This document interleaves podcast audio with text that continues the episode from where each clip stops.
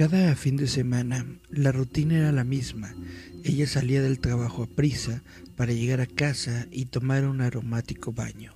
Luego se sentaba horas frente al espejo embelleciéndose. El toque final, siempre un vestido rojo, porque le gustaba llamar la atención. Además, hacía resaltar su hermosa piel clara, labios carmín y una sedosa cabellera negra que cubría un poco el gran escote de su espalda. Volvía de su gran noche de fiesta, luciendo tan hermosa como al salir de casa, solo que el cansancio de tanto bailar la obligaba a cargar sus tacones en mano, mientras el cemento frío e irregular por el que caminaba masajeaba sus pies a cada paso.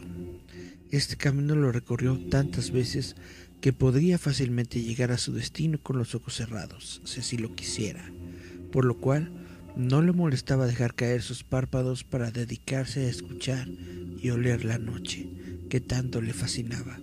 Avanzaba lentamente, buscando sorprenderse con algún detalle que pudo ignorar al llenarse con las imágenes que pasaban por su retina. Fue entonces que descubrió un agitado resoplido acompañado de un olor particular que transportaba un ligero viento que apenas le movía un par de cabellos. Temía abrir los ojos y perder el rastro de aquello que había provocado tantas sensaciones en su cuerpo. Siguió así, ensanchando sus fosas nasales, para que aquel sabroso olor a metal húmedo la guiara hasta el punto exacto de su procedencia. Uno, dos, tres, decenas de ansiosos pasos y se detuvo en la entrada de un callejón. El lugar era la fiesta de sonidos y olores que le nublaban la razón. Gemidos, lamentos, respiraciones agitadas, algo que se desgarra o se rompe. Finalmente, un rechinido que le obligaba a abrir rápidamente los ojos para verlos ahí, de rodillas, hundiendo sus colmillos y desgarrando el cuerpo de aquel hombre para alimentarse. Ella deja caer sus tacones. En el choque de estos contra el suelo, ellos se dan cuenta que no están solos. Voltean. La miran fijamente por un segundo y vuelven a lo suyo. Ella no puede resistirlo se tira sobre sus rodillas, se arrastra por el suelo. El estómago parece consumirse a sí mismo, la obliga a retorcerse y convulsionar. Pero todo termina cuando hunde sus dientes en el cuerpo del hombre muerto. El tibio sabor a hierro despierta nuevamente sus sentidos. Siente la vida fluir dentro de ella, la hace vibrar, hundiendo una y otra vez su cara en las vísceras de aquel cuerpo para no dejar escapar aquella sensación de plenitud. Ella tenía razón. El rojo es su color y la sangre su nuevo vestido. Seguramente volverá nuevamente a este callejón para cenar junto a los suyos. Hola, hola, hola, esto es Visitantes Nocturnos, yo soy Eric Contreras Ayala, espero que todos se encuentren en esta noche pues tranquilos en sus casas y confortables. Dani López le dio like a nuestro stream, muchas gracias. Dani López también está siguiendo nuestra página. Muchas, muchas gracias Dani. Bueno, en programas pasados me habían pedido que investigara el caso de la bruja de Monterrey. Y aquí tengo un poco de texto que tiene que ver sobre este caso, que se los voy a leer en estos momentos. Y dice, una mañana de 2004, los habitantes de la ciudad de Monterrey se despertaron con una noticia aterradora en los periódicos y en la televisión un policía había sido atacado por una bruja en la madrugada. En el municipio de Guadalupe, un policía fue atacado por un brujo a las 3 de la madrugada mientras patrullaba en uno de los barrios adyacentes al Cerro de la Silla.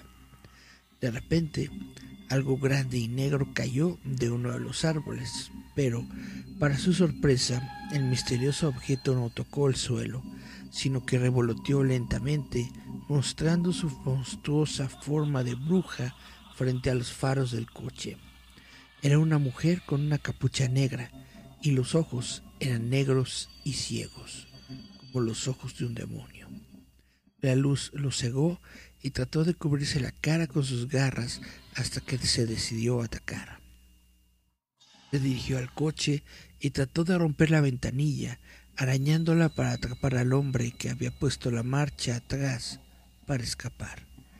Pero debido a su nerviosismo se cayó y se desmayó pero no antes de ver por última vez a la bruja que le perseguía con la mirada. Tras pedir ayuda, sus compañeros llegaron en pocos minutos. No obstante, solo encontraron el coche destrozado y a su compañero inconsciente. Tras la declaración del hombre, se le realizaron diversas pruebas físicas y psicológicas. No mostraba signos de cambio por drogas o problemas psicológicos, excepto que se encontraron pruebas de que el coche había sido rayado y golpeado por un objeto afilado, como un cuchillo. Él afirmaba que eran las garras de la bruja.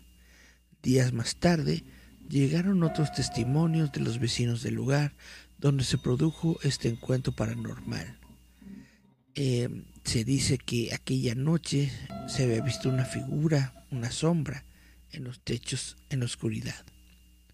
Alrededor del Cerro de la Silla, que es el símbolo de la ciudad, se dice que se han visto no solo brujas, sino también figuras humanoides, demonios y el hombre pájaro, así como ovnis volando entre la cima de las montañas.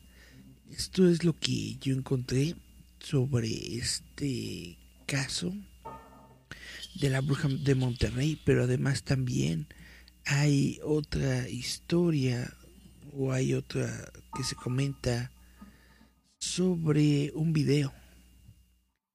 Dice aquí la bruja de Monterrey hizo una supuesta bruja que fue avistada volando sobre el Cerro de las Mitras en Monterrey, México. La supuesta bruja fue avistada el 17 de mayo de 2006 por miembros del grupo OVNI Club Nuevo León un grupo fundado y dirigido por la investigadora Diana Perla Chapa. El grupo filmó el vuelo de una figura humanoide ataviada completamente de negro y con una especie de capucha que le tapaba la cabeza. Los testigos se encontraban en lo alto del Cerro de las Mitras, situado en la localidad mexicana de Monterrey, en el estado de Nuevo León. Y bueno, yo supongo que varios de ustedes han visto este video, apareció durante ese tiempo, en el 2006 y alrededor de esa fecha, se hizo bastante viral, estuvo en la, en la televisión, apareció en varios lados. Entonces, esta, esta historia de la bruja de Monterrey se relaciona con estos dos casos. Se relaciona con el video en el Cerro de las Mitras y también se eh, relaciona con este ataque. Que aquí tengo otra descripción del ataque al auto. Dice, dos años antes, el 16 de enero de 2004, un policía del municipio de Guadalupe, en el estado de Nuevo León, supuestamente tuvo contacto con lo que él describió como una bruja. Este evento tuvo excesiva difusión en los medios de comunicación locales y nacionales. El periodista y ufólogo Jaime Maussan trató de vincular el evento con el caso del monstruo de Flatwoods. Según esto, Maussan mostró imágenes del monstruo de Flatwoods al policía de nombre Leonardo Samaniego y declaró que las figuras eran muy parecidos o iguales a lo que él había visto. Samaniego declaró que vio un gran objeto negro que se desplomó del árbol en la acera pero que se detuvo poco antes de tocar el suelo. Al momento, la cosa voló y entonces levitó lentamente, se giró para encarar la patrulla. Samaniego activó las luces largas y pudo ver que la figura era una mujer vestida de negro, con grandes ojos negros sin párpados. La cosa atacó al parabrisas como tratando de atrapar al policía, pero este puso reversa. Al final de la calle se estrelló, no sin antes pedir auxilio por radio. Entonces pueden ver que es una es prácticamente la misma historia, solamente que aquí en lugar de ser cualquier persona, pues es justamente un policía el que tuvo este contacto con la bruja de Monterrey. Me parece algo bastante interesante y bueno, estuve tratando de encontrar más datos sobre la bruja de Monterrey, pero como no encontré más, voy a leerles eh, un poco sobre este eh, artículo que me encontré, que es de cinco leyendas más de brujas en México. Y bueno, vamos a comenzar con la Nahuala de Puebla. En la ciudad de Puebla han surgido leyendas en los interiores de aquellos edificios centenarios cuyas fachadas están decoradas con talavera. Este es el caso de la Casa del Alfeñique en el centro histórico de la ciudad de Los Ángeles, pues se dice que en esta casona habitó la Nahuala, una mujer que se podía transformar en el animal que le diera su gana. La leyenda de la Nahuala cuenta que en el terreno donde posteriormente se construyó la casa del alfeñique en el centro histórico de Puebla, vivió una anciana que practicaba la brujería y que se podía transformar en animales. La Nahuala robaba el alma de los niños para sumar años a su vida. Por eso no dejaban que los pequeños se acercaran a la casa. Como esta mujer no pudo juntar todas las vidas que necesitaba para ser inmortal, juró venganza. Cuentan que si te acercas a esta casa embrujada durante la noche, el espíritu de la Nahuala se llevará tu alma. Hay quienes aseguran haber escuchado sus gritos siniestros en la madrugada. En este mismo sitio ahora se levanta el Museo Regional Casa del Alfeñique, una casona estilo barroco de 1790. La entrada tiene un costo de 40 pesos para los adultos y 20 pesos para menores de 12 años adultos mayores y estudiantes con credencial vigente. Se exhiben pinturas de la época colonial, carruajes, esculturas de algunos códices. Y bueno, esta casa se encuentra en Oriente 4, no, 4 Oriente 416, esquina con 6 Norte, Colonia Puebla, Centro. Chan, chan, chan, chan, chan de continuar con otras historias de brujas de México, vámonos a nuestra página de Facebook a ver si casualidad tenemos algún mensajito y parece que sí. Dice, mira, tenemos a Cari Santiago que nos dice, hola, hola. Dice eh, que mello, fabulosa manera de abrir el programa. Miriam Sorel dice, hola. Dice, qué video. Y después Cari Santiago dice agradecida por no toparme con personas de ese tipo. ¿Qué video? El video Miriam muestra como el, cerro este de, de Monterrey y muestra un pequeño objeto que está flotando en el cerro. Y el, el, objeto primero parece, no sé, como si fuera un nave o algo así, pero le hacen un zoom y se ve prácticamente pues de forma muy clara que se trata de una persona, una persona ataviada en negro, o sea, completamente con ropas oscuras y probablemente sentada en algo, en, un trampolín o algo así, dice la gente que es la escoba, ¿no? La escoba de la bruja. Es un video que, que se difundió eh, pues varias veces y bueno, eh, yo supongo que lo voy a bajar y lo voy a colocar aquí en la página para que puedan verlo. Bueno, vamos a continuar con las historias. Está la bruja de Huichapan. Huichapan es un municipio y también un pueblo mágico del estado de Hidalgo. Es aquí donde está muy arraigada la creencia de la existencia de brujas se cuenta que en los cerros de esta región estos seres llevaban a cabo sus aquelarres y rituales En el día puedes encontrar a muchas mujeres caminando por las calles, lucen normales como cualquier ser humano. Sin embargo, cuando las estrellas salen en el cerro de Coatepetl, algo siniestro pasa. Hay noches en las que practican magia negra en este cerro, sobre toda la luz de la luna. Se sacan los ojos, se cortan las piernas y brazos a manera de ofrenda.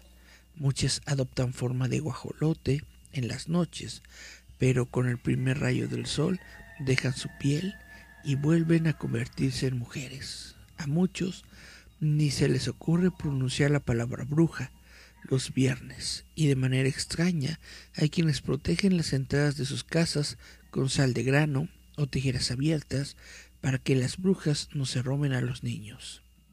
Antes de la pandemia, en este misterioso lugar, el gobierno municipal promovió un tour que se llamaba Miedo y Misterio para conocer más a fondo las leyendas de brujas, los sitios donde se supone suelen estar, además de otros lugares donde ocurren cosas extrañas.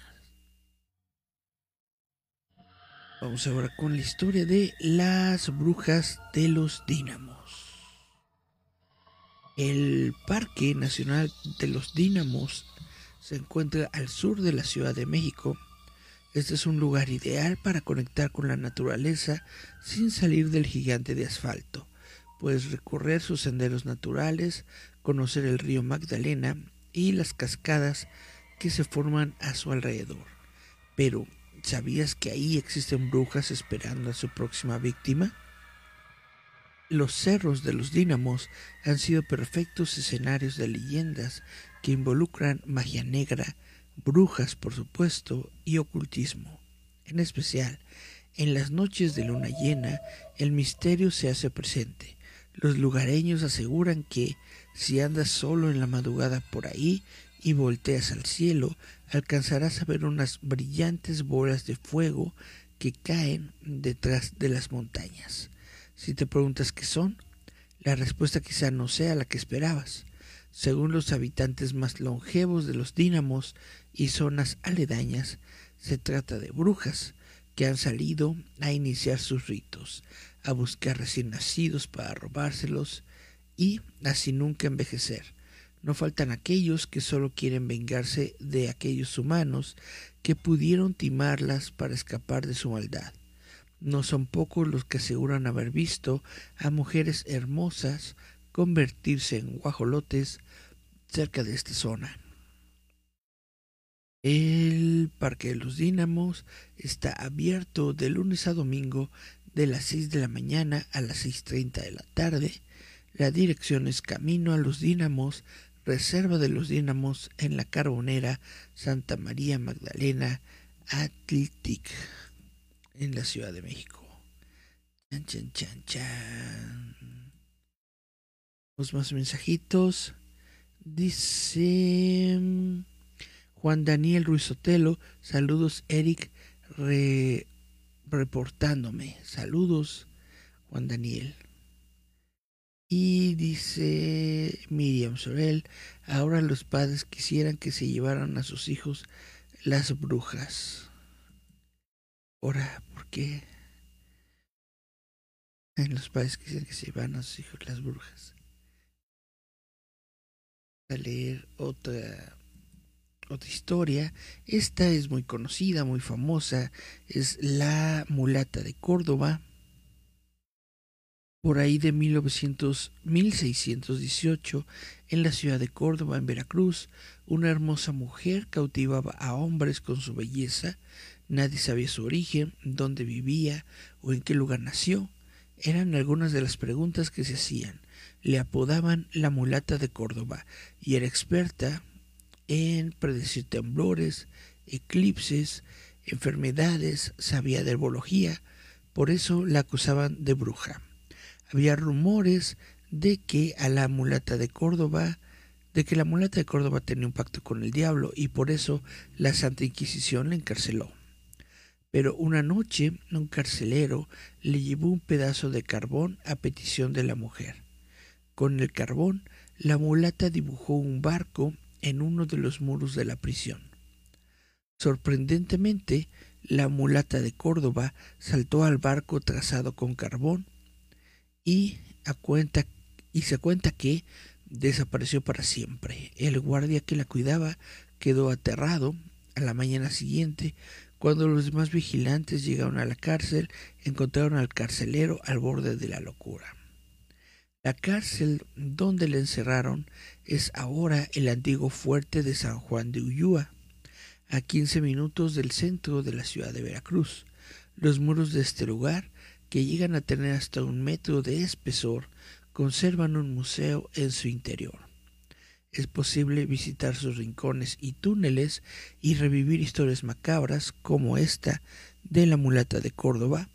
Esto se encuentra en Camino Escénico a San Juan de Ulúa, sin número, Manuel Contreras, en un horario de martes a domingo de 9 a 16.30 horas. Yo recuerdo que cuando fui, cuando era niño, no recuerdo qué edad tenía, pero estaba en la primaria, y fui a un viaje en Veracruz, fuimos justamente a, a Veracruz, y mientras estábamos en el coche, pasando justamente por, por este lugar, por esta prisión, eh, me contaron, me contaron la leyenda de la mulata de Córdoba cuando íbamos pasando ahí frente del fuerte de San Juan de Ulúa.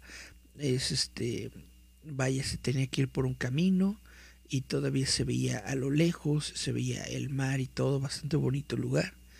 Y pues yo, yo quería ir, ¿no? Yo quería que me llevaran, quería ir justamente a, ver la celda de la mulata de Córdoba, ver eh, si todavía estaba el barco pintado, dibujado con, con este carbón en, en alguna de las paredes, etcétera, pero no, no me hicieron caso, vaya, nada más me contaron la historia, me mostraron el lugar, pero no me llevaron. Y esa es de las pocas, pocas, pocas veces que he ido a, a Veracruz. He ido a varias partes de Veracruz, pero a Veracruz, este, pues el centro de la ciudad en donde se encuentra esta cárcel, este fuerte de San Juan de Ulúa, pues solamente he pasado por ahí una vez.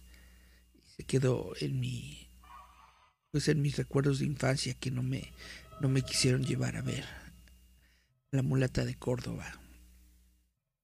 Dice, eh, ah, que ya no los aguantaban en la pandemia ya entiendo por qué querían que se iban a su hijo las brujas.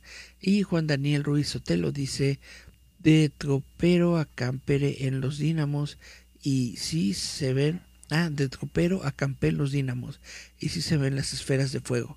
Vaya, pero se dice que las esferas de fuego, creo que tú lo estabas platicando, ¿no? Justamente en, en, en, el evento de la Con que estas esferas de fuego se producen por diferentes elementos que entran en estado de combustión debajo de la, de la tierra, ¿no? Y dependiendo de su color, pues eh, tienen que ver con, con, algún este pues con algún elemento que se encuentra ahí enterrado, que si es verde puede ser algún metal, que si es rojo puede ser algún este animalito en descomposición, etcétera. Creo, estoy casi seguro de que tú lo mencionaste durante el fin de semana pasado. Eso me pareció muy interesante porque pues si uno sabe que si con un metal estas bolas de fuego no sé se ponen amarillas o verdes pues este es buen indicio de que ahí hay algo enterrado no que es justamente metálico puede ser algún tesoro pueden ser monedas puede ser ah, o, o puede ser algo algo totalmente normal, ¿no? Puede ser algunas pinzas, algunas herramientas que a alguien se le cayeron y quedaron enterrados por ahí. Entonces eh, suena bastante, bastante interesante todo esto de los fuegos fatus, como bien los estás llamando. Los fuegos fatus. Está muy bonita esta información y de hecho la voy a anotar. Sí, la voy a anotar para de mis temas de investigación los fuegos fatuos. Listo. Porque sí suena muy interesante todo esto que se dice de las brujas allá en los dínamos y pues en otras partes también, ¿no? En donde, en donde hay leyendas, como por ejemplo la bruja de Aculco. En el Estado de México, en el municipio de Aculco, el frío cala los huesos. Las mañanas se cubren de una capa de niebla, entre cascadas, peñas, ríos y calles empedradas, donde se construyeron casas de cantera blanca, pasan sucesos escalofriantes. Uno de ellos pregona que hay espíritus que no quieren dejar Aculco y almas encerradas en los árboles. El relato más escalofriante es el de una mujer de piel trigueña y pelo negro que, a pesar de su belleza, nadie se le acercaba, pues había algo raro en ella. La gente decía que era una persona poco confiable y practicante de magia negra. El tiempo pasó y nadie se acercó a la mujer. Ella quería ser madre, los años corrieron y la esperanza se le fue. Así que ella decidió convocar entes malignos para que le concedieran su deseo de ser madre. Lo único que creció en ella fue el odio. Un día desesperada hizo un trato con el diablo y al poco tiempo comenzaron a desaparecer en el pueblo de Aculco eh, pues la gente, ¿no? La gente confrontó a la mujer, pero lo único que vieron fue un enorme árbol en medio de la casa. Para sorpresa, el árbol era la mismísima bruja junto al alma de los niños que habían estado desapareciendo. Los habitantes del pueblo empezaron a machetear el árbol, pero una voz macabra confesó lo ocurrido. Desde entonces, el árbol permanece intacto.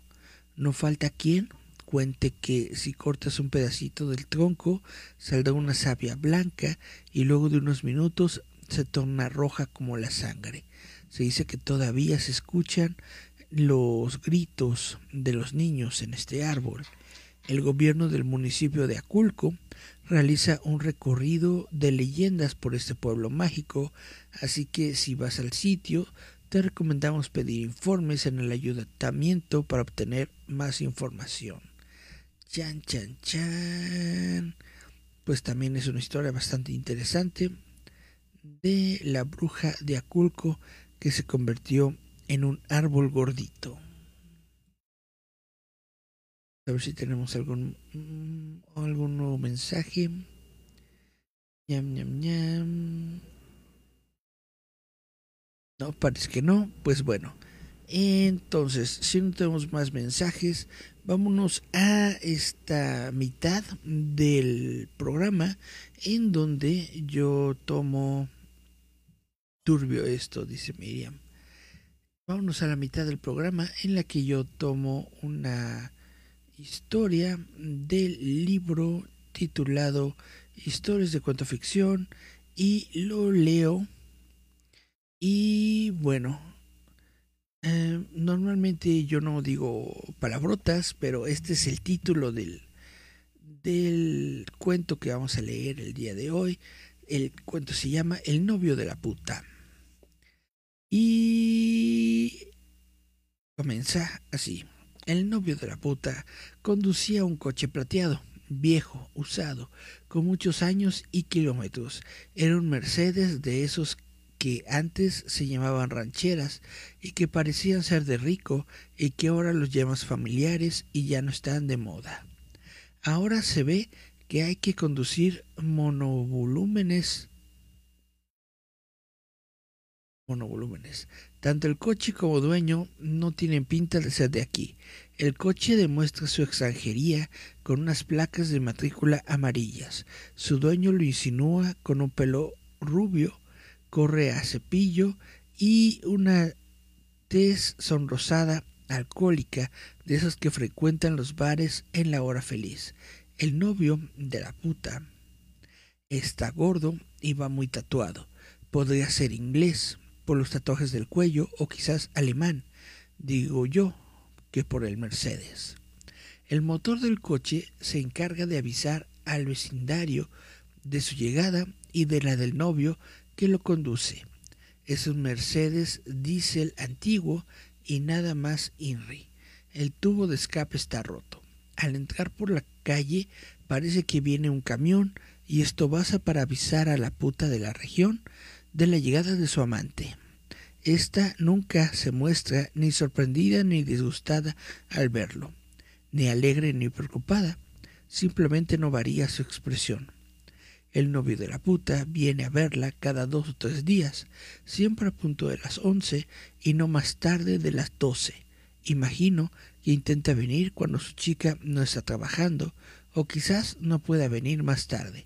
Puede que trabaje de noche, de portero, de barman o matón. Nunca de vigilante, de seguridad o camarero, puesto que los tatuajes le vetarían del puesto de trabajo. El novio de la puta va a comprar el burger más cercano, unos McMenús y unas patatas. Se lo lleva a su novia. Es la única vez que ella ríe al verle. Sus compañeras de trabajo le hacen burla, pero en realidad están muertas de envidia. También deben tener hambre. La puta saluda al inglés, o quizá alemán, a través de la ventanilla, apoyándose en el marco del cristal bajado. Él se permite el lujo de palmearle el esmirado culo y estrujárselo. Ella se lo concede. Al rato de hablar amistosamente en un chapuceo de inglés y español, la puta pasa por delante del lago Morro del Mercedes. Aguanta la puerta que ya, gentilmente, el novio le ha abierto, se descalza y despatarra en el mullido asiento del Mercedes, los pies en el salpicadero, la falsa corta, en tanga blanco. Ha cogido el paquete rojo con las patatas. La hamburguesa, aún envuelta de celofán naranja, está en la mano del guiri. Se le está enseñando. La puta no le presenta mucha atención. Coge patatas con una mano y juega con el móvil con la otra. El guiri deja la burger en la bolsa con un mal gesto se limpia la mano y le coge la teta derecha, manoseándola, ante la impasibilidad de la puta que está muy entretenida ajustando las melodías del móvil. Esta situación se mantiene hasta que las patatas y la paciencia de ambos se acaban. El novio la coge del cuello e intenta besarla, y hasta ahí podíamos llegar. La puta le tira la caja de las patatas a la cara, abre la puerta y sale a la calle no sin antes recoger con la mano que queda libre las sandalias rosas que se había quitado antes. La mano derecha sigue aguantando el móvil, pero no para de hacer cantar a Beyoncé. A todo esto, el quizá alemán o quizá inglés se cabrea, pero no lo demuestra persiguiendo a la puta, lo único que hace es insultarla. A lo mejor le ha sorprendido la rabita, o a lo mejor le da pereza salir del coche ya que todavía no ha acabado su hamburguesa. Los insultos parecen haber sido dichos en holandés. A lo mejor el novio pudiera ser sudafricano. La puta pasa de él y se va a su esquina. Al rato, y harto de esperar, el novio de la puta tira la bolsa de papel por la ventanilla, arranca el coche y se pira, no sin antes decirle algo a su chica, remarcándolo con el índice de la mano que puedo ver desde mi posición. Ella no le hace mucho caso, y cuando se va le dice algo en alguna lengua africana que no conozco, pero por la entonación me ha sonado a vete a cagar. El novio de la puta volvió a la semana siguiente. Habría enterrado el hacha de guerra, habría recapacitado, se habría replanteado el asunto o seguramente no habría encontrado a otra puta que quiera ser su novia.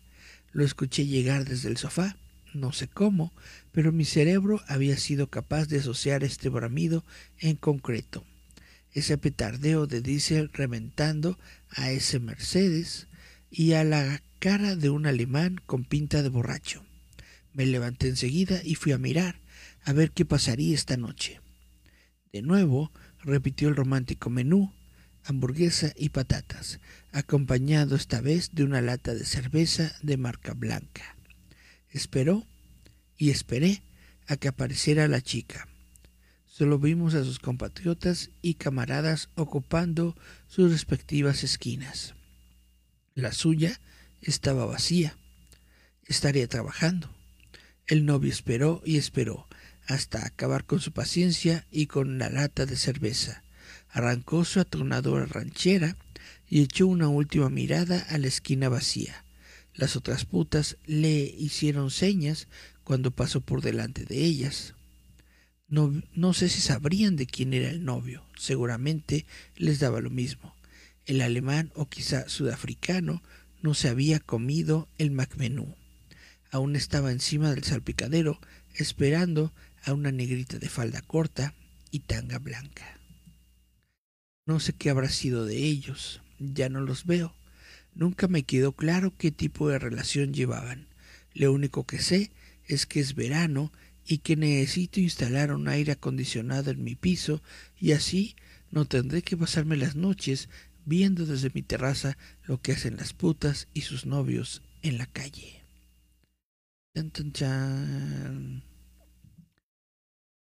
Eh, chun, chun, chun, chun, chun. Cari Santiago dice, y ahora aparece el libro de historias de cuento ficción.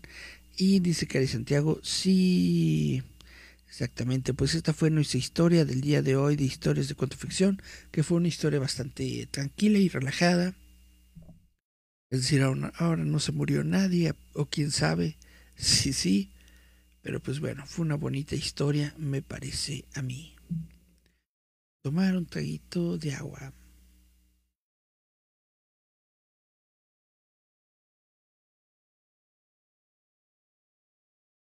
Perfecto, pues si les parece bien, si nadie tiene objeción.